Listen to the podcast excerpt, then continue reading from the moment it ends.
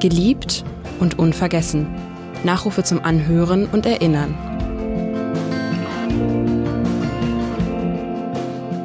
Hans Saalfeld, Gewerkschafter und Parlamentarier, ehemaliger Hamburger DGB-Chef und 25 Jahre lang SPD-Abgeordneter der hamburgischen Bürgerschaft. Geboren am 3. Juni 1928 in Hamburg. Gestorben am 28.11.2019 ebenso in Hamburg. Wie war Hans Saalfeld? Wer war Hans Saalfeld? Darüber spreche ich heute mit Johannes Müllner, einem seiner ältesten gewerkschaftlichen Weggefährten. Mein Name ist Edgar Sebastian Hasse. Lieber Herr Müllner, herzlich willkommen. Sie sind Sprecher der DGB-Senioren. Nicht mehr. Ich habe jetzt seit Januar das aufgehört. Abge, abgegeben. Also erst kürzlich abgegeben. Ja. Und haben Hans Saalfeld in einer bewegenden Rede zu dessen 90. Geburtstag gewürdigt. Darin haben sie seinen konsequenten Kampf gegen Faschismus und Krieg hervorgehoben. Wie hat er gegen die Nazis und später gegen die Neonazis eigentlich gekämpft? Sein Vater war ja bereits selbst verfolgt worden. Er hat also praktisch während seiner gesamten Amtszeit immer wieder zum Ausdruck gebracht, äh, dass äh, auf keinen Fall diese faschistische Bewegung wieder zurückkehren darf, dass wir uns also wappnen müssen gegen alle Anfeindungen und Versuche, wieder die Zeit zurückzudrehen. Und insofern war es für uns alle klar, Hans Saalfeld ist ein wirklicher Antifaschist, der achtet auch über seine Funktion hinaus darauf, wie sich die Politik entwickelt und er nimmt den entsprechenden Einfluss. Welche Verfolgung hatte denn sein Vater zu erleiden gehabt in der NS-Zeit? Er wurde also äh, verhaftet und äh, musste in regelmäßigen Abständen zur Gestapo. Übrigens mein Vater auch, mhm. auch ein Antifaschist gewesen. Und äh, insofern war die Familie, das Familienleben immer davon beeinträchtigt, dass äh, man nie wusste, kommt er nur wieder von diesen Verhören oder kommt er nicht. Also von Angst geprägt, aber auch von Kampfesmut. Jawohl, also die haben sich nicht unterkriegen lassen. Die Familie Saalfeld ist also wirklich insgesamt eine aktive und unerschütterliche Familie gewesen. Mhm.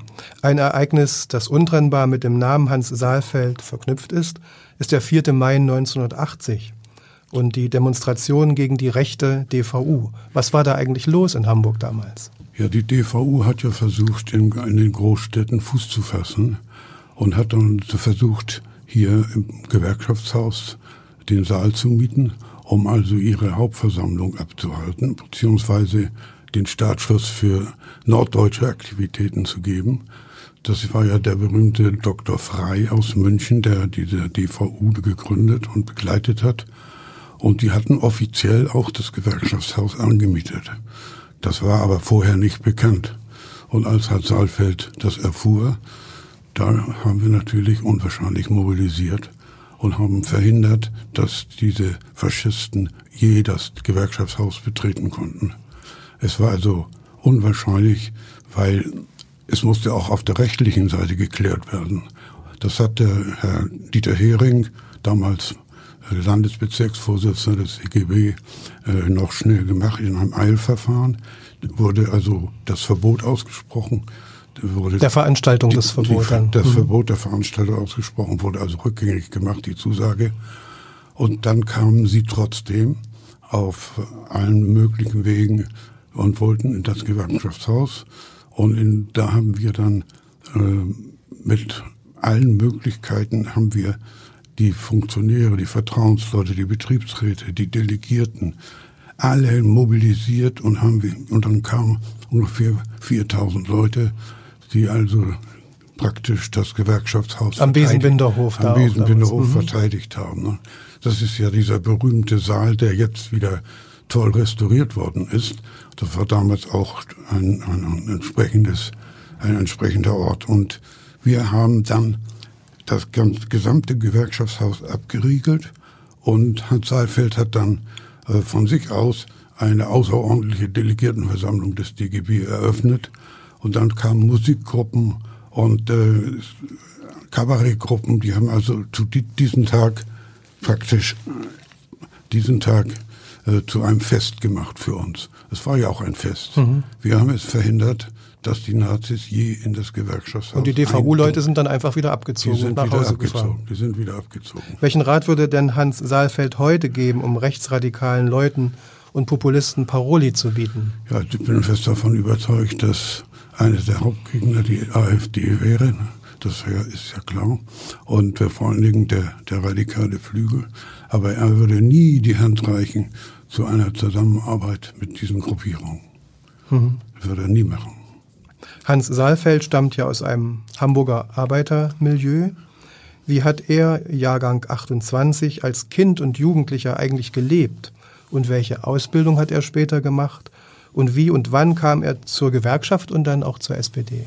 Ja, also gelernt hat er nach einer mittleren Reife, glaube ich, hat er bei Heidenreich und Habeck, das war die Drehmaschinenfabrik Hamburgs, weltbekannt, Dort hat er also seine Ausbildung zum Maschinenschlosser gemacht. Aber da kannten Sie beide einander noch nicht, nee, ne? kannten wir uns noch nicht. Aber Heidenreich und Habeck ist ja ein Symbolbetrieb.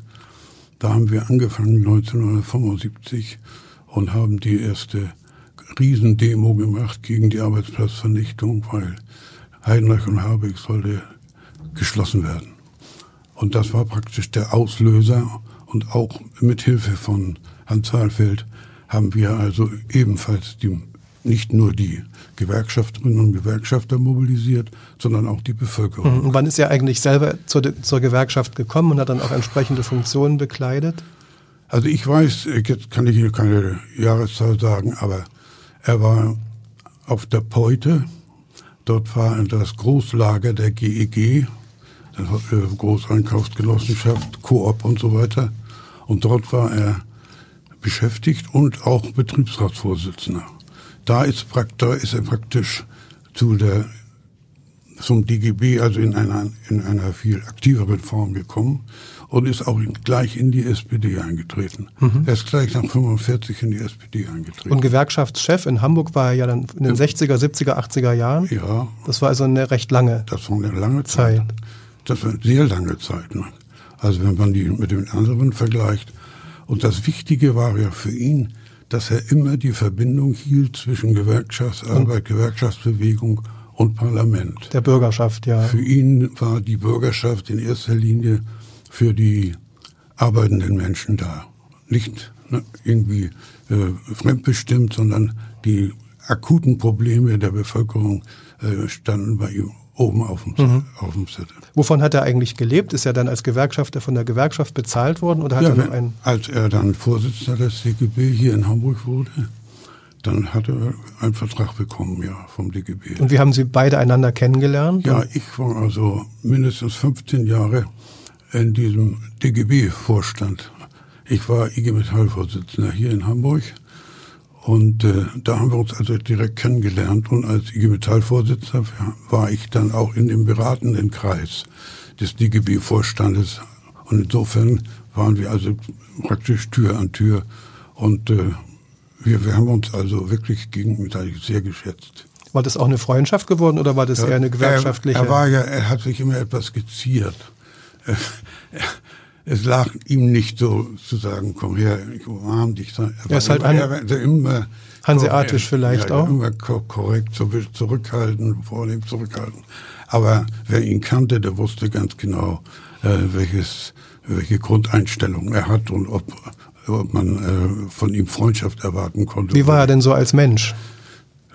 Sehr höflich, sehr zurückhaltend. Er war überhaupt nicht der Typ, der da um die Barrikaden ging. Gut, wenn er seine Rede gehalten hat, dann war er natürlich Feuer und Flamme. Aber sonst war er immer sehr, sehr dezent, immer ruhig und dezent.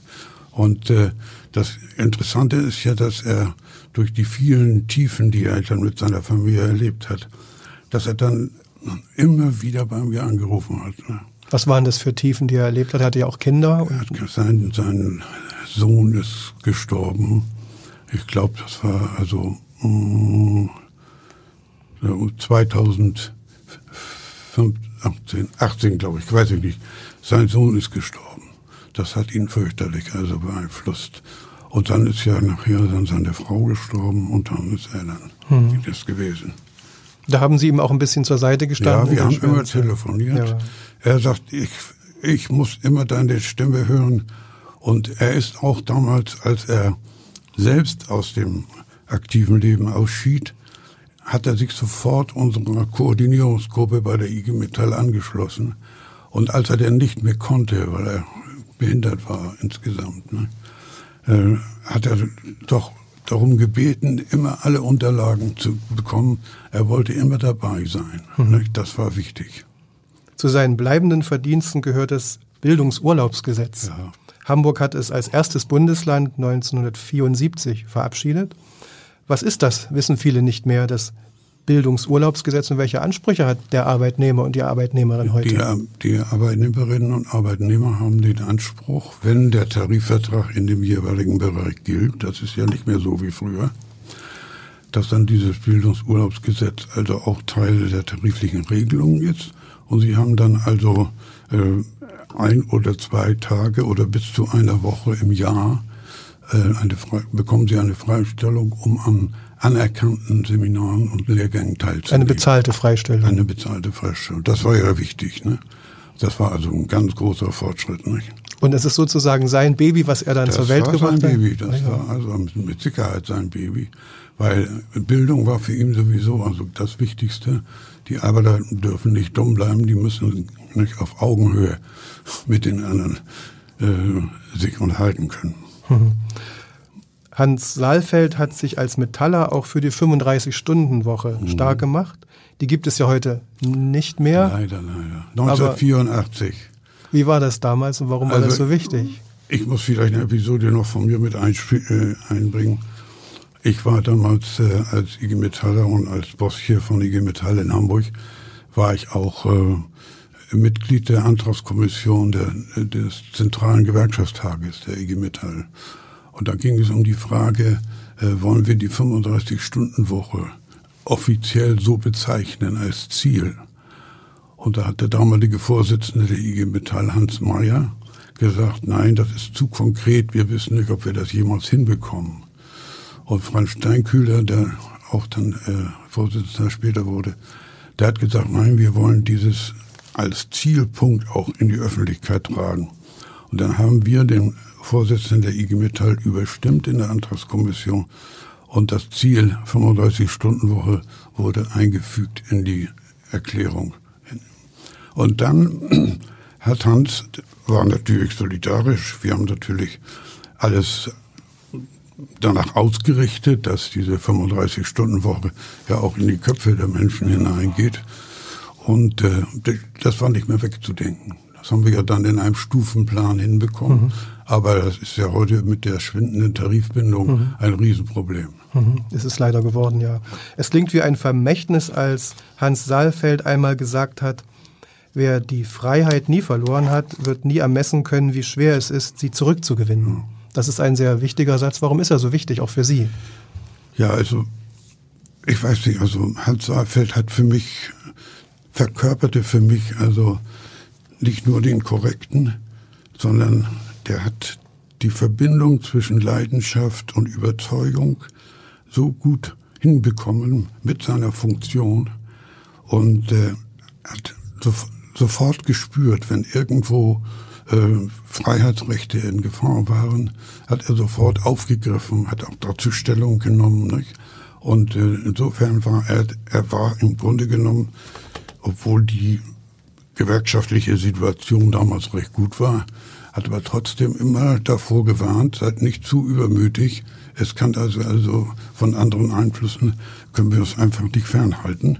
Und insofern, das war für mich also immer ganz toll. Hans Saarfeld, äh, den brauchte ich nur zu fragen und dann kann er mir, konnte er mir sofort sagen, wo die Schwierigkeiten sind und wo die Gefahren dauern.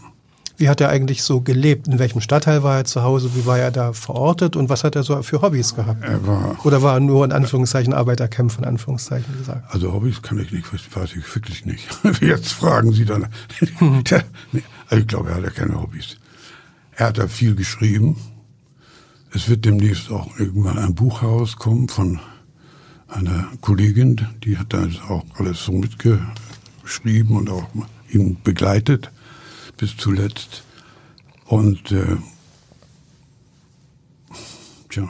In welchem Stadtteil war er zu Hause? In, in Barmbek, ja. Ein Barmbeker Jung sozusagen. Ja, Barmbek, ja. Und war auch da sicherlich verortet? Ja, da war verortet. SPD? Hat er auch in den, in den kommunalen äh, Einrichtungen, hatte er dann, der hat ja x Funktionen gehabt, das ist ja immer, früher war das ja fürchterlich, ne? Da hatten sie, wenn sie an, an entscheidender Stelle waren, dann hatten sie auch gleich 20 Funktionen. Ne? Das war so sein Leben dann. Das war sein Leben. Also ein Funktionär, kann man auch er sagen. Er war richtig ein Funktionär, aber ein Überzeugungstäter war er. Mhm. Er war ein Überzeugungstäter. Was können denn heutige Gewerkschafter und Betriebsräte von Hans Saalfeld lernen? Von Hans Saalfeld kann man lernen, wie man offen und ehrlich für seine Position kämpft, nicht sich versteckt, sondern offensiv handelt. Das kann man lernen. Und wenn man von einer Sache überzeugt ist, dann darf man auf keinen Fall sich durch irgendetwas erschüttern lassen, sondern muss bei seiner Position bleiben. Und das war Hans Saalfeld. Viele haben manchmal den Kopf geschüttelt, auch Hans sei doch nicht so. Ne? Er war, er war an und für sich für die Masse zu korrekt. Er war zu korrekt. Ne? Aber das zeichnete ihn aus. Vielen Dank, Johannes Müllner. Wir haben an Hans Saalfeld erinnert.